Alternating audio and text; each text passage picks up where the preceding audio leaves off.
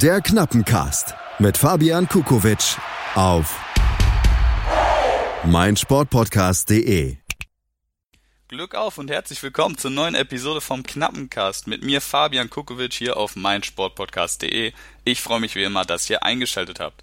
Die Themen heute sind das 0 zu 3, die Niederlage gegen den FC Bayern München zum Heimspielauftakt am vergangenen zweiten Spieltag sowie das kommende Heimspiel gegen Hertha BSC Berlin am dritten Spieltag der neuen Bundesliga-Saison. Nun, analysieren wir mal das 0 zu 3 gegen den FC Bayern München. Es gab wenig Veränderungen, um genau zu sein, gar keine ähm, im Vergleich zum 0 zu 0 auswärts in Gladbach. Es standen die gleichen elf auf dem Platz. Demnach äh, hat auch Benjamin Stambouli wieder die Rolle des Innenverteidigers ausgefüllt. Sané hat zunächst auf der Bank Platz genommen. Osan Kabak war noch nicht fit zu dem Zeitpunkt, ist aber zum Zeitpunkt der Aufnahme wieder ins Teamtraining eingestiegen. Demnach war Alexander Nübel im Tor, John Joe Kenny, Matja Nastasic, Stamboli und Otschipka bildeten die Viererkette, McKenny und Mascarell haben sich zusammen auf der Doppelsechs gespielt. Caligiuri war wieder auf dem rechten Flügel unterwegs, wie Rahman auf den linken. Harid war auf der 10 und Burgstaller hat von Anfang an gestürmt. Der FC Bayern München hat ein paar Mal mehr rotiert. Unter anderem kam Lucas Hernandez zu seinem Debüt für die Münchner. Joshua Kimmich ist ins ZDM gerückt, da Thiago bekanntlich eine Verletzung am Halswirbel hatte, soweit ich weiß. Im Sturm waren dann Kingsley Coman und Serge Gnabry unterwegs und bekanntlich hat Robert Lewandowski auf der 9 gestürmt. Pavard hat äh, dafür, dass Hernandez in die Innenverteidigung gerückt ist, die Rolle des Rechtsverteidigers ausgefüllt. Nun, in der ersten Hälfte stand Schalke zunächst stabil. Sie haben ein paar Zweikämpfe gewonnen, haben gut gepresst und es ist ihnen gelungen, den Münchnern den ein oder anderen Ball abzuluxen bzw. Bälle zu stehen. Problem war nur, sobald man dann den Ball abgeluchst hatte, fand man wenig Möglichkeiten, den Ball Richtung Münchner Tor zu bringen. Das Umschalten hat nicht ganz geklappt, es wurden falsche Entscheidungen getroffen, diverse Fehlpässe nach Balleroberung. Das hat noch nicht alles ganz gefruchtet, aber dadurch, dass Schalke eben so gepresst hat, ist eben auch dem Münchner nicht viel nach vorne gelungen. Man kam eigentlich nicht wirklich weiter ähm, als zum Strafraum, beziehungsweise man fand nicht wirklich den Weg in den Strafraum hinein. Somit kam Bayern nicht ernsthaft in Gefahr, konnte aber auch nicht wirklich gefährlich werden. Das Spiel war relativ ausgeglichen, Schalke aber natürlich in der defensiveren Position. Bis zur 19. Minute, wo Kingsley Coman an John Joe Kenny vorbeizieht, der versucht eine Grätsche, verstolpert sich da allerdings unglücklicherweise und ja, holzt Coman komplett um, total berechtigter Elfmeter. Robert Lewandowski nutzt die Chance natürlich, und netzt ein zum 1 zu 0 in der 19. Minute, beziehungsweise aus Schalker Sicht zum 0 zu 1. Da die Schuld bei John Joe Kenny zu suchen, ja, ist berechtigt, aber letzten Endes der Junge ist 20 Jahre alt, Fehler passieren. Es ist nur sehr schade, weil es ein sehr ungünstiger Zeitpunkt im Spiel war und natürlich auch eine unnötige Aktion. Damit hat Schalke sich mal wieder selbst in Rückstand gebracht. Ja, wie es relativ oft leider Gottes gegen die Bayern in den letzten Jahren passiert ist. Der Rest der ersten Hälfte lief quasi wie vor dem Elfmeter. Bayern war deutlich spielbestimmender als der S04, aber die Durchschlagskraft, die man von den Münchnern normalerweise gewohnt ist, hat man vermissen lassen. Somit ging es in die Pause mit einem 0 zu 1 Rückstand, der sich leider noch erhöht hat in der zweiten Hälfte. In der 50. Minute gibt es einen Foul von McKenny an Corentin Tolisso, ein Foul, was für viele Diskussionen gesorgt hat. Kenny berührt ihn an der Schulter, Tolisso ging sofort zu Boden. Ähm, ich sag ganz ehrlich, meine Perspektive darauf ist, in der Bundesliga werden solche Fouls einfach gepfiffen. Das muss Weston McKenney wissen und das weiß auch Corentin Tolisso, deshalb hat er sich auch fallen lassen. Und auf der anderen Seite wäre das genauso passiert, wenn jetzt beispielsweise Amina Ried am Ball gewesen wäre. Hätte genau einen Freistoß, äh, genauso einen Freistoß für Schalke 04 gegeben. Deswegen ähm, ist das durchaus ein Freistoß, der in der Bundesliga gepfiffen wird. In der Premier League glaube ich nicht, dass sowas ja, gepfiffen worden wäre. Dann gibt es einen Freistoß für die Münchner und Lewandowski erzielt mit einem wirklich wunderschönen Weltklasse-Freistoß das 2 zu 0. Da braucht man auch Alexander Nübel überhaupt keinen Vorwurf machen. Einfach Weltklasse geschossen. Das ist einfach die Qualität, die Robert Lewandowski mitbringt. Sehr unglücklich für Schalke 04, da man einfach zweimal durch einen ruhenden Ball in Rückstand gerät ist auf jeden Fall bitter gewesen, aber es war definitiv auch nicht unverdient ähm, auf Seiten der Münchner. Schalke hat selber Schuld an den Gegentoren. München war das äh, spielbestimmende Team. Einfach unglücklich aus Schalker Sicht, dass beide Tore aus einem Ruhenball entstanden sind. Nach dem 2 zu 0 Freistoßtor durch Lewandowski, also sprich ab der 50. Minute ungefähr, war Schalke wirklich das bessere Team aus meiner Sicht. Sie fanden spielerische Lösungen. Stambuli ist auf die 6 gerückt, nachdem Sané für Mascarell in die Partie gekommen ist und äh, die Rolle des Innenverteidigers ausgefüllt hat. Es gab ein paar Chancen, die wirklich sehr gut herausgespielt waren gegen Bayern München. Man hat die Räume genutzt, man konnte auch sehr gut umschalten, anders wie in der ersten Halbzeit. Und dann gab es zwei Situationen, die für Zündstoff gesorgt haben. Tatsächlich äh, zum Zeitpunkt der Aufnahme ist gerade die Meldung durchgesichert, äh, durchgesickert, meine ich natürlich, dass äh, ein Schalke-Anhänger bei der Polizei in Gelsenkirchen Anzeige erstattet hat gegen den Schiedsrichter, äh, beziehungsweise auch den Videoschiedsrichter wegen Betruges. Finde ich sehr amüsant persönlich. Ja, in der 56. Minute Pavard und in der 64. Minute Ivan Perisic. Zwei klare Handspielsituationen nochmal um das kurz ähm, sich in den Kopf zu rufen, in der 56. Minute Benjamin Pavard nach einem Eckball, Matja Nastasic kommt zum Kopfball, Pavard steht zum Rücken zum Ball, ist in der Drehbewegung, hat den Arm allerdings klar 90 Grad ausgestreckt. Ich unterstelle ihm da überhaupt keine Absicht, aber das ist also keine Absicht schützt vor Strafe nicht und der Arm darf im Strafraum bei einem Eckball niemals so hoch oben 90 Grad abgespreizt sein. Das ist ein glasklarer Handelfmeter.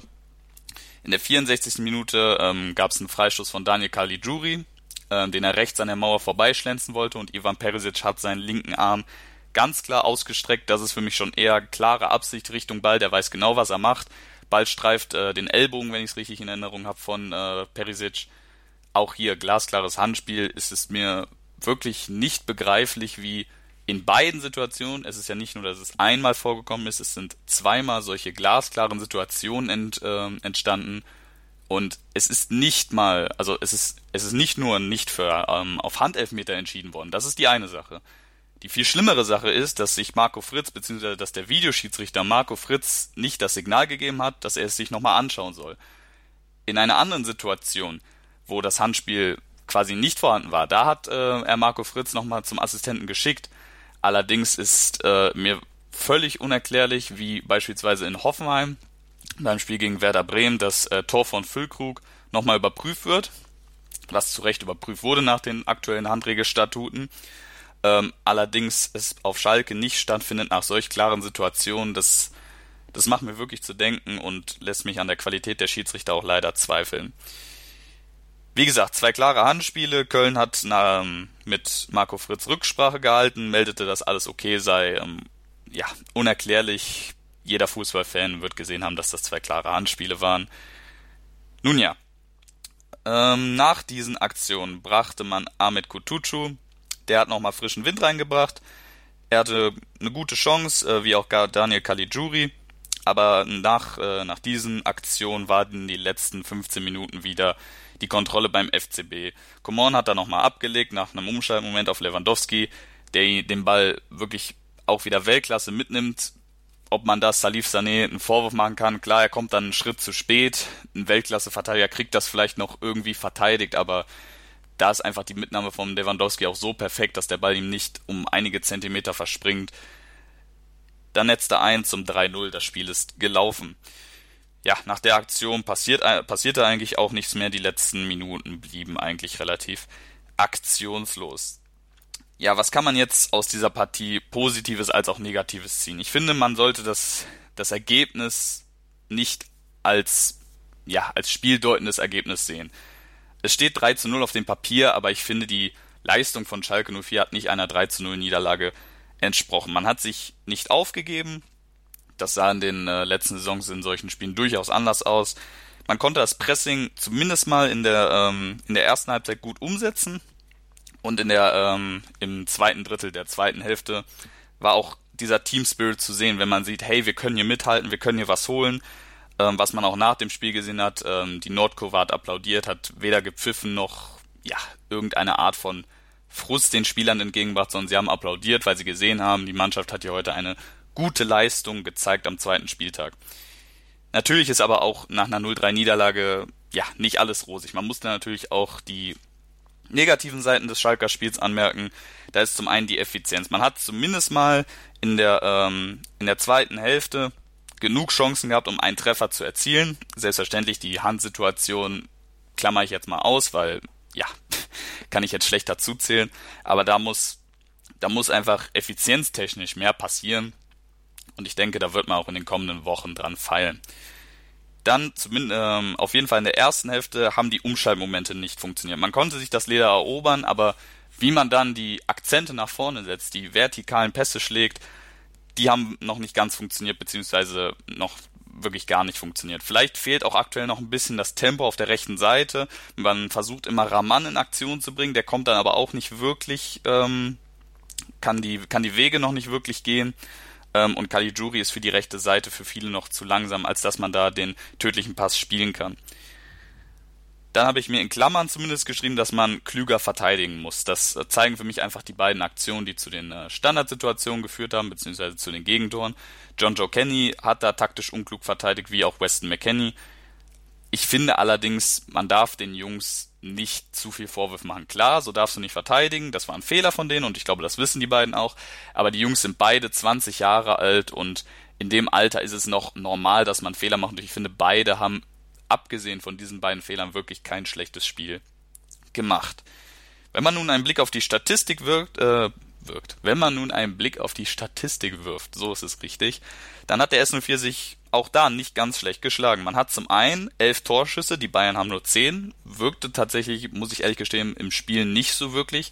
Ich glaube, das liegt einfach daran, dass die Bayern mehr Ballbesitz hatten und ähm, sich mehr im Strafraum vielleicht auf befunden haben, aber nicht zum Abschluss gekommen sind, während S04 eigentlich versucht hat, immer den Abschluss zu suchen und direkt zum Abschluss zu kommen. Weiterhin ist man mehr gelaufen als die Münchner, in Zahlen 114 Kilometer, und man hat mit 53 Prozent mehr Zweikämpfe gewonnen als die Münchner. Auch da ist man ihnen überlegen gewesen. Ja, was ziehen wir jetzt für ein Fazit nach dieser 0 zu 3 Heimniederlage zum Heimspielauftakt?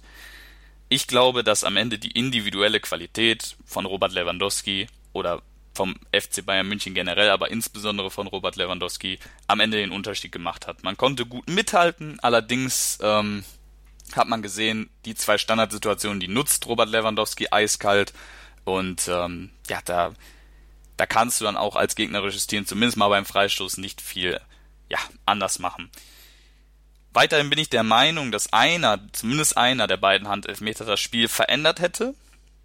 Ähm, das heißt nicht, dass Schalke das Spiel noch gewonnen hätte. Es heißt zumindest, dass das Spiel eine andere Richtung genommen hätte oder hätte nehmen können. Nichtsdestotrotz ist das am Ende ein verdienter Sieg für den FC Bayern München. Ähm, Schalke 04 muss einfach woanders die Punkte holen. Man hat jetzt zwar 0 zu 3 zu Hause verloren, aber gegen den FC Bayern ist es noch ansatzweise verkraft, äh, verkraftbar. Ähm, demnach müssen jetzt in den kommenden Spielen gegen Berlin und gegen Paderborn am vierten Spieltag Punkte her, wo ich mir auch sicher bin, dass sie diese Punkte holen können. Auf dem Papier sieht dieses Ergebnis, wie gesagt, schlechter aus, als es letzten Endes war. Und ähm, da muss ich auch noch einen kleinen Appell setzen. Ähm, auf Twitter, da fiel es mir ein bisschen schwer, mich da durchzulesen, einfach weil da schon wieder ein paar Sündenböcke gesucht wurden. Man sagte, Raman, 13 Millionen, schon wieder verbrannt, Burgstaller, total überflüssig. Ich teile durchaus die Meinung, dass Ahmed Kutucu einen wichtigen Impuls gebracht hat und vielleicht auch angebracht äh, ist als äh, Stürmer, als es vielleicht Guido Burgstaller gerade ist. Aber es sind erst zwei Spiele gespielt gegen beide Male gegen bessere Teams in meinen Augen. Ich zähle auch Borussia Mönchengladbach als stärkeres Team aktuell, als wir sind dazu. Und ich sage ganz ehrlich, vor diesen zwei Spielen, ich hätte durchaus mit zwei Niederlagen gerechnet. Wir haben jetzt einen Punkt nach zwei Spielen und haben in beiden Spielen, finde ich, eine bessere Leistung gezeigt, als es als man es erwarten konnte. Demnach sollte man aufhören, bereits jetzt einzelne Spieler zum Sündenbock zu erklären, wie Burgstaller oder Raman oder auch Otschipka teilweise, und einfach nach vorne schauen. Und ich bin mir sicher, dass das nach dem Spiel gegen die Hertha besser ausschauen wird. Zu dem Spiel kommen wir nämlich gleich. Wir gehen aber noch in eine kurze Pause. Wir hören uns gleich wieder. Bis gleich. Bully Special. Zwei Stunden, neun Partien, 18 Teams. Kevin Scheuren macht euch heiß auf die Bundesliga. Taktik, Tipps und Tore. Das Duell der Experten im Bully Special. Die Vorschau auf den Spieltag auf meinsportpodcast.de. Glück auf und herzlich willkommen zurück hier beim Knappencast. Mein Name ist Fabian Kukovic und ich freue mich wie immer, dass ihr eingeschaltet habt hier auf meinsportpodcast.de. Wir kommen zur Partie am kommenden dritten Spieltag. Es steht ein Heimspiel an gegen Hertha BSC Berlin. Die haben ihr erstes Heimspiel genau wie Schalke 04 mit 0 zu 3 gegen den VfL Wolfsburg verloren und da wollen wir jetzt einen detaillierten Blick drauf werfen. Der neue Trainer Ante Czovic hat sein Team mit einem 4-2-3-1-System auf den Rasen geschickt. Jahrstein im Tor, Klünter, Stark, Rekik und Mittelstädt bildeten die Viererkette, Marco Grujic und Darida bildeten die Doppelsechs, auf den Außen waren Luke Bacchio und Kalu. Kalu kam als Ersatz für Matthew Leckie, beziehungsweise hat er diesen ersetzt. Der stand am ersten Spieltag noch gegen Bayern München auf dem Platz. Andrei Duda auf der 10 und Vedat Ibisevic, der Kapitän, als Stürmer. Nun, die erste Hälfte lief sehr turbulent in den ersten Minuten. Es gab nach 18 Sekunden bereits Elfmeter, beziehungsweise Guido Winkmann hat zunächst auf Elfmeter entschieden, nach einem angeblichen Foul von Gila Vogi gegen Andrei Duda. Dann kam der Videobeweis zum Einsatz, der früheste Einsatz des Videobeweises bis dato. Und dieser hat ihn zu Recht zurückgenommen, beziehungsweise hat Guido Winkmann zum Bildschirm geschickt und dieser hat ihn danach zu Recht zurückgenommen. Gila Vogi hat in dieser Situation nämlich ausschließlich den Ball gespielt und nicht Andrei Duda. In der achten Minute kam dann Rekik zum Einsatz. Der hat Felix Klaus zu Boden gerungen, beziehungsweise zu Boden gebracht. Da gab es zu Recht Elfmeter, da ist der Videobeweis auch nicht weiter eingeschritten, beziehungsweise da wurde der Elfmeter eben nicht zurückgenommen. Wout Weghorst tritt an und trifft zum 1 zu 0 für die Wölfe. Dann kam eine gute Phase von Hertha. Hertha hatte eine Großchance beziehungsweise zwei Großchancen durch Kalu. Zunächst ein Kopfball in der 12 Minute, den man, naja, in der Regel macht Kalu solche Großchancen so kurz vorm Tor. Danach noch ein schwacher Schuss in der 14. Minute. Marco Grujic hatte dann noch eine Riesenchance in der 21. Minute, wo er erst Kun Castells und dann Joshua Gila-Vogi dazwischen gegangen sind, nach feiner Vorarbeit. Und der restliche erste Durchgang lief dann relativ aktionslos. Hertha hätte ein Tor verdient gehabt, allerdings hat Wolfsburg es irgendwie mit allen Mitteln verteidigt gekriegt, dass die Hertha nicht zum Ausgleich gekommen ist. Die zweite Hälfte lief dann, nun ja, meines, meines Blickes nach eher ein wenig langweilig zunächst. Die Abwehrreihen waren einfach zu gut strukturiert von beiden Teams. Dadurch gab es wenig Tempo und auch wenig Ideen auf beiden Seiten. Man hat sich ein bisschen gegenseitig ausgeschaltet. Es gab ein paar Ansatzchancen, zum Beispiel von Vedat Ibisevic in der 54. Minute oder auf Seiten der Wölfe durch Joao Victor und Roussillon in der 67. bzw. 71. Minute. Ja, bis zur 82. lief das Spiel also relativ ja, trostlos ab, bis dann Josep Brekalo in einem Moment nicht gestört wurde, äh, mit einem Dribbling bis kurz vorm Strafraum gekommen ist, überhaupt nicht angegriffen wird und zum Abschluss kommen kann und Netz zum 2 zu 0, wo das Spiel dann auch letzten Endes entschieden war. Hertha hat dann gegen Ende nochmal alles nach vorne geworfen. Logische Konsequenz war, es gab einen Konter des VfL Wolfsburg und Roussillon, der Außenverteidiger, netzt eiskalt zum 3 zu 0 ein, beziehungsweise aus Sicht der Berliner zum 0 zu 3 in der ersten Minute der Nachspielzeit. Was kann man also als Fazit ziehen? Berlin hat zwar häufiger den Ball gehabt, kommt allerdings noch nicht wirklich dazu, die Räume wirklich zu nutzen oder die Chancen, die man äh, kreiert, zu nutzen. Die spielerischen Lösungen sind erkennbar. Man versucht gerade über Marco Grujic da häufiger Staffetten zu finden, auch über André Duda. Allerdings können diese spielerischen Lösungen noch nicht wirklich vollendet werden. Die Abwehr ist sehr konteranfällig. Zwei Kontertore hat man sich gefangen gegen Wolfsburg. Das Defensivverhalten ist defensiv ausbaufähig. Äh, ausbaufähig wie auch ähm, im Spiel von Schalke 04, Ante Rekik, ja, verteidigt er einfach sehr unklug, taktisch unklug.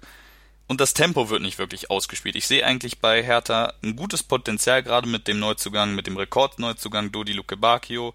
Allerdings, ja, sein Spiel hat nicht wirklich stattgefunden, weil man meiner Ansicht nach sein Spiel auch nicht wirklich gesucht hat. Er war nicht wirklich oft eine Anspielstation, ist nicht wirklich viele Wege gegangen, hat die Räume nicht wirklich ja, gefunden, das war nicht gut ausgespielt, weil man da eigentlich eine Menge Potenzial hat.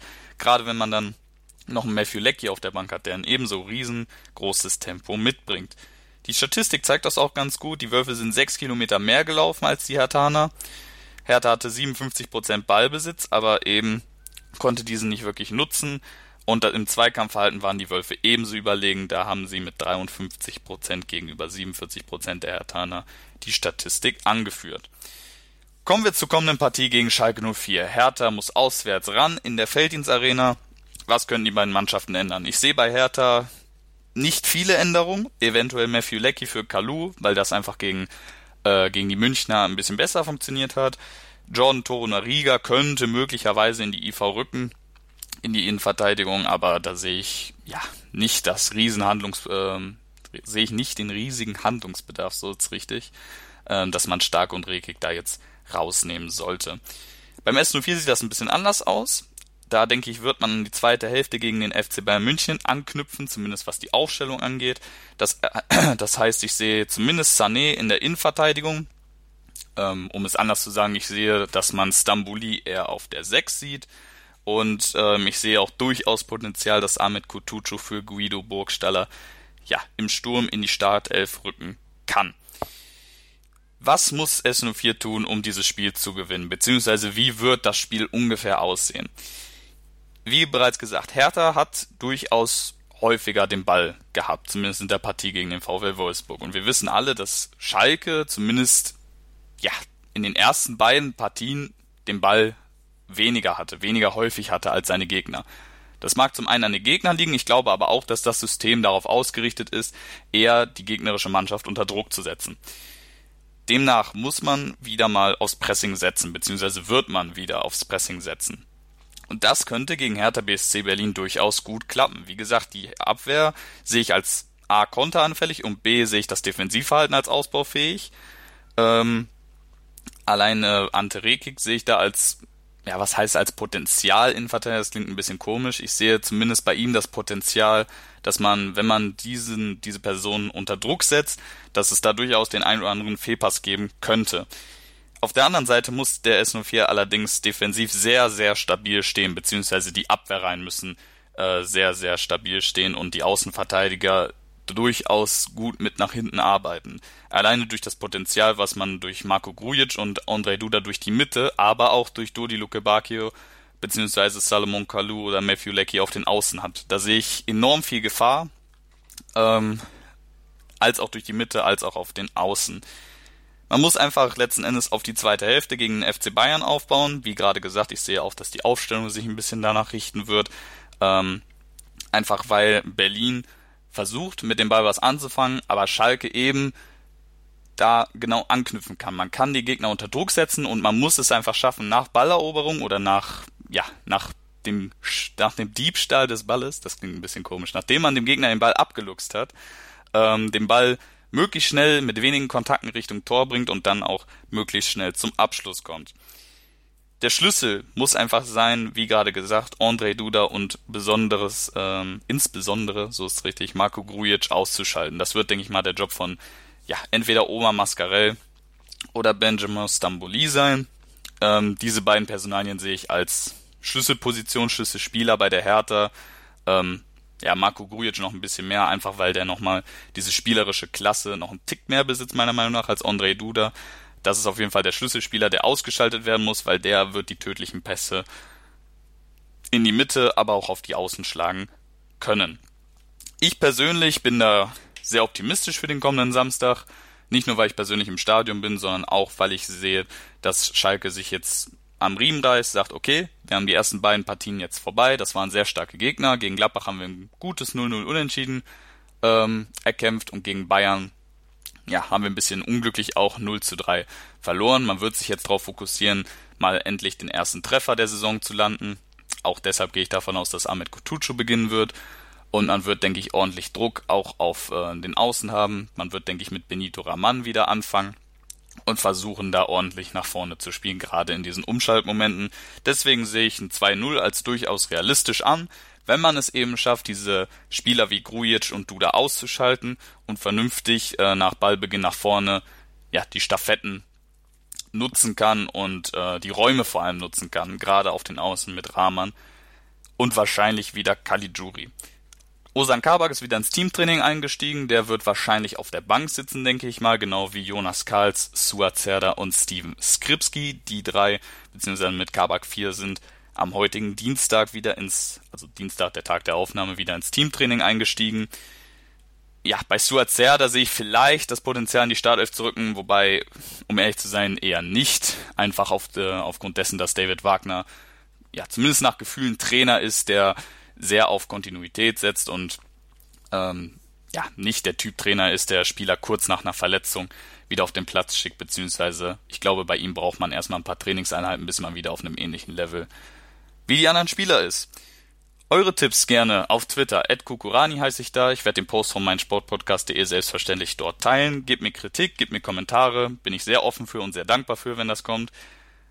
Folge hat mir sehr viel Spaß gemacht. Ich wünsche euch viel Spaß beim kommenden dritten Spieltag der Fußball-Bundesliga und wir hören uns nächste Woche, wenn das Spiel vorbei ist, bei der neuen Folge des Knappencasts. Wir sehen uns. Ciao. Der Knappencast mit Fabian Kukowitsch. Der Podcast zu den Königsblauen. Jede Woche neu auf meinsportpodcast.de.